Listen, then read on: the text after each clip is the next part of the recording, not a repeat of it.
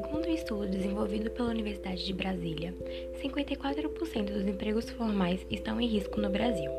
O estudo mostra que 30 milhões de vagas com carteira assinada seriam fechadas até 2026 se todas as empresas do país decidissem substituir trabalhadores humanos pela tecnologia já disponível.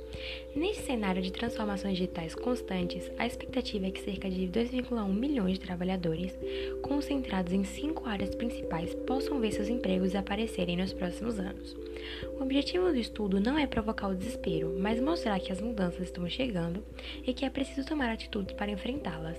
Isso porque, embora muitos ofícios estejam desaparecendo, outros, em maior proporção, também surgirão.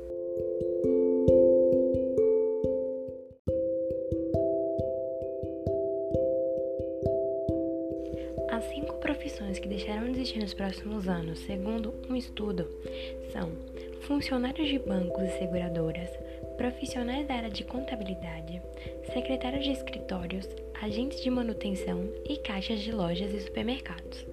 Em meio a todo esse processo, a proatividade do profissional também será essencial.